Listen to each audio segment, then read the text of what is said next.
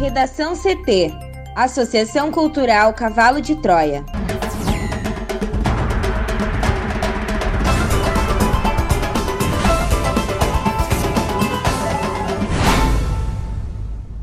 Agora, no Redação CT. Rio Grande do Sul amplia horários para restaurantes e altera regras para parques, museus e futebol.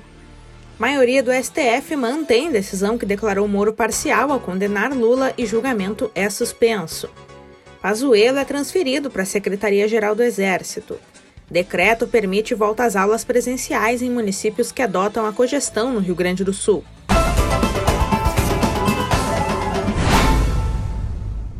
Eu sou a jornalista Amanda Hammermiller, este é o Redação CT da Associação Cultural Cavalo de Troia. Céu ensolarado em Porto Alegre, a temperatura é de 24 graus. Boa tarde. A semana termina com tempo seco no Rio Grande do Sul. A sexta será de sol na maioria das regiões, com exceção para a fronteira oeste, que pode registrar pancadas fracas de chuva. Na capital, a máxima é de 29 graus. A previsão do tempo completa daqui a pouco. Prefeitura de Porto Alegre ligará para pessoas com segunda dose em atraso. Mais detalhes com a repórter Juliana Preto. A Prefeitura de Porto Alegre está organizando uma busca ativa de pessoas que estão com a segunda dose da vacina contra a Covid-19 em atraso. Além de preparar uma campanha institucional sobre o assunto, o Executivo planeja entrar em contato via telefone com quem deixou de tomar a segunda aplicação no prazo previsto. Três semanas para a Coronavac e três meses para a vacina de Oxford AstraZeneca. As ligações, Amanda, serão feitas pelas unidades de saúde. Um levantamento de 10 dias atrás da Secretaria Municipal da Saúde indicou que aproximadamente 19 mil pessoas haviam ultrapassado o prazo para receber a segunda dose.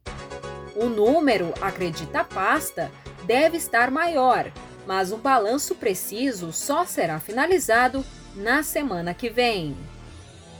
Porém, o prefeito Sebastião Melo afirmou que aguarda uma posição do Ministério da Saúde sobre quanto tempo deve reservar vacina para a segunda dose, sem aplicá-las em quem pode iniciar o processo de imunização. De acordo com o vacinômetro da Prefeitura, até a tarde dessa quinta, 352.022 pessoas já haviam recebido a primeira dose, o equivalente a mais de 20% dos habitantes da cidade, enquanto 135.734 pessoas tomaram as duas aplicações necessárias. Hoje, sexta-feira, Amanda, a capital começou a vacinar as pessoas a partir de 60 anos. Rio Grande do Sul amplia horários para restaurantes e altera regras para parques, museus e futebol. Thaís Uchoa. O governo do estado atualizou nesta quinta-feira os protocolos do distanciamento controlado, alterando regras para funcionamento de bares, restaurantes, parques, museus, condomínios e competições oficiais na bandeira vermelha. As determinações foram definidas durante reunião do gabinete de crise e passarão a valer a partir de amanhã. Entre as mudanças está a permissão para que bares, restaurantes, lancherias, cafeterias e similares possam funcionar até às 22 horas para ingresso de clientes com saída até às 23 horas, também aos finais de semana e feriados. Não é permitido happy hour, nem pessoas em pé ou música.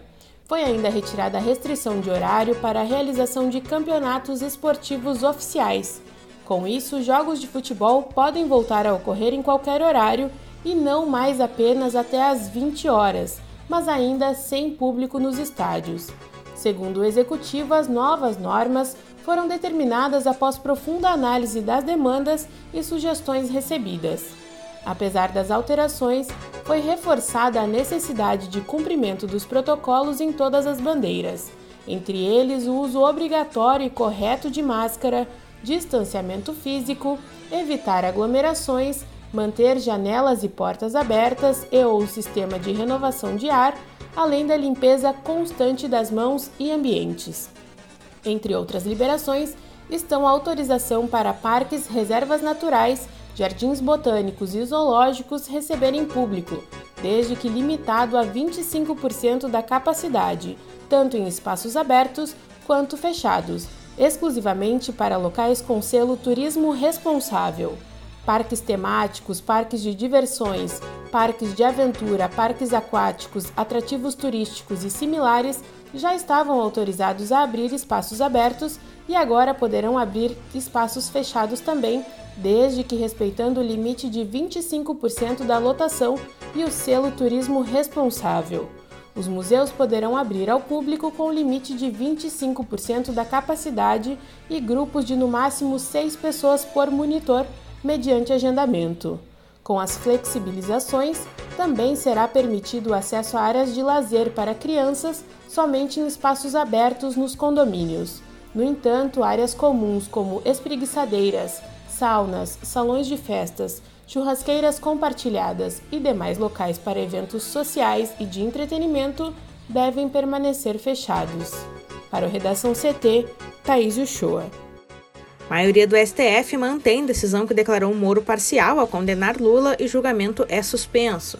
O plenário do Supremo Tribunal Federal formou nesta quinta-feira maioria a favor da manutenção da decisão da segunda turma da Corte, segundo a qual o ex-juiz Sérgio Moro agiu parcialmente no processo em que condenou o ex-presidente Luiz Inácio Lula da Silva no caso do triplex em Guarujá.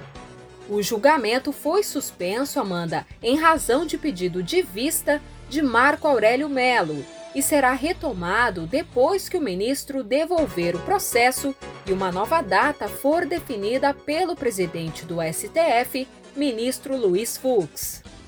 No momento da interrupção, havia sete votos pela manutenção da decisão da segunda turma, por Gilmar Mendes, Nunes Marques, Alexandre de Moraes, Ricardo Lewandowski, Dias Toffoli, Carmen Lúcia e Rosa Weber, e dois votos pela revogação, de Edson Fachin e Luiz Roberto Barroso. Faltam os votos, Amanda, de Marco Aurélio Melo e Luiz Fux. A decisão da segunda turma teve de ser apreciada pelo plenário porque, ao anular as condenações de Lula em decisão individual em 8 de março, o ministro Edson Fachin entendeu que se a condenação estava anulada, era descabido um pedido da defesa de declaração da suspeição do ex-juiz. Mesmo assim, a segunda turma decidiu julgar o pedido em 23 de março e, por três votos a dois, declarou Moro parcial. Isso gerou um conflito entre a decisão individual do ministro e a decisão da turma, o que fez com que o caso fosse levado para a decisão do plenário. Com a manutenção pelo plenário da decisão da segunda turma, a suspeição de Moro fica mantida no processo do triplex. Assim, o caso precisará ser retomado da estaca zero pelos investigadores. As provas já colhidas serão anuladas e não poderão ser utilizadas em um eventual novo julgamento pela Justiça Federal do Distrito Federal, para onde o caso foi enviado. A decisão do plenário vale somente para o caso de Lula. Advogados de outros condenados pelo ex-juiz poderão, eventualmente, tentar derrubar as condenações dos clientes, mas terão de provar, nos casos específicos, que Moro agiu com parcialidade. Para o Redação CT, Juliana Preto. O ex-ministro da Saúde, Eduardo Pazuello, foi transferido para a Secretaria-Geral do Exército. Com isso, o general deixou de estar ligado à 12ª Região Militar em Manaus, no Amazonas. A mudança foi publicada no Diário Oficial da União desta sexta-feira. O segundo no comando da saúde durante a gestão de Pazuello, o coronel Elcio Franco, também ganhou um novo cargo em Brasília como novo assessor especial da Casa Civil da Presidência. Alvo de inquérito e na mira da CPI da Covid, a realocação de Pazuello para a Secretaria-Geral do Exército é temporária. Assim como Franco, o ex-ministro deve receber uma vaga no Palácio do Planalto nos próximos dias. Um dos postos cogitados é a chefia da Secretaria Especial de Modernização do Estado. Eduardo Pazuello foi o terceiro ministro da Saúde do governo de Jair Bolsonaro. Ele ficou no cargo entre maio de 2020 a março deste ano. Sua gestão foi marcada principalmente pelo atraso na negociação das vacinas. O militar deixou o ministério pressionado por críticas à sua atuação durante a pandemia da Covid-19. Em seu lugar, assumiu o cardiologista Marcelo Queiroga. O ex-ministro é investigado por possível omissão no colapso da saúde com falta de oxigênio medicinal em Manaus no início do ano. Depois de sair do ministério e perder o foro privilegiado, o inquérito foi enviado à primeira instância da Justiça Federal de Brasília por decisão do ministro Ricardo Lewandowski, do STF. Além disso, na semana passada, o Ministério Público Federal apresentou ação de improbidade administrativa contra Pazuello e secretários do Ministério da Saúde pelo ocorrido em Manaus.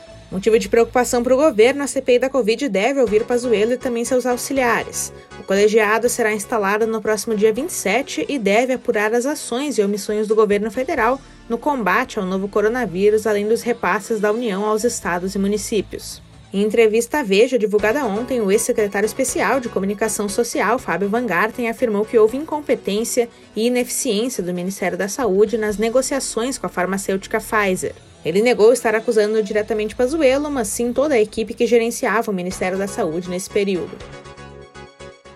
No Redação CT, agora previsão do tempo com Juliana Preto. E nesta sexta-feira, a massa de ar seco que vem atuando sobre o território gaúcho segue inibindo a formação de nuvens carregadas no Rio Grande do Sul. Com isso, de acordo com a SOMAR Meteorologia, a previsão é de mais um dia de sol. Há condições para chuva apenas em parte da fronteira oeste, na área que abrange Uruguaiana e municípios próximos, mas informa Amanda de pancadas fracas, isoladas e passageiras, concentradas no final desta tarde. De maneira geral, as temperaturas aumentam em relação às registradas ao longo da semana, mas não de uma maneira muito significativa. A máxima do dia no RS está prevista para Vicente Dutra, no norte gaúcho, com 32 graus. Aqui em Porto Alegre, a máxima deve chegar aos 29 graus e a previsão é de sol entre poucas nuvens. Já no final de semana, o cenário começa a mudar. Segundo a SOMAR, um sistema de baixa pressão atmosférica, combinado com a chegada de uma nova frente fria, deve provocar chuva na fronteira oeste, na campanha e nas regiões central, sul e noroeste do RS. Nessas áreas, no decorrer do dia, são esperadas pancadas fracas ou moderadas. Já nas demais regiões, no entanto, o tempo segue firme, com sol e poucas nuvens. Apesar da instabilidade, as temperaturas não sofrem grandes alterações na comparação com as do dia anterior. Na capital, a variação térmica fica entre 16 e 28 graus no sábado e 15 a 23 graus no domingo. Um ótimo final de semana e até segunda. Obrigada, Juliana. Vamos para o bloco de educação. O governo do Rio Grande do Sul publicou na madrugada desta sexta-feira um decreto que permite a volta às aulas presenciais em cidades que adotam o sistema de cogestão do modelo de distanciamento controlado. Segundo o documento, fica autorizada a retomada das aulas presenciais na educação infantil e no primeiro e segundo ano do ensino fundamental nos municípios que estão aplicando, em outros setores, os protocolos de medidas sanitárias referentes à bandeira vermelha. De acordo com o sistema de cogestão, fica autorizada as prefeituras a adotarem medidas mais brandas do que as estabelecidas no esquema de bandeiras do governo estadual. O decreto ainda impõe que se aplique as normas de distanciamento mínimo de um metro e meio entre classes, materiais individuais e a não realização de atividades coletivas que envolvam aglomeração ou contato físico. As aulas presenciais estão suspensas no estado por meio de decisão judicial. De acordo com a Justiça, enquanto vigorar a bandeira preta, as aulas presenciais não podem ser retomadas. Desde então, o governo estadual tem buscado a retomada das atividades exclusivamente para a educação infantil e para os dois primeiros anos do ensino fundamental. Conforme o entendimento do executivo gaúcho, as crianças dessa faixa etária não têm capacidade plena para acompanhar as aulas remotamente. De acordo com o Procurador-Geral do Rio Grande do Sul, Eduardo Cunha da Costa, esse novo decreto está de acordo com a decisão judicial que impedia a retomada das atividades presenciais de ensino no estado na bandeira preta, porque nos locais em que há congestão as normas aplicáveis são compatíveis até o limite da bandeira vermelha. A PGA informou que enviará ao Tribunal de Justiça uma petição para informar as novas regras. Redação CT. Apresentação Amanda Hammermiller. Colaboração Juliana Preto e Thaís Uchoa. Uma produção da Associação Cultural Cavalo de Troia com apoio da Fundação Laro Campos e Marielle Franco. Próxima edição na segunda-feira. Boa tarde.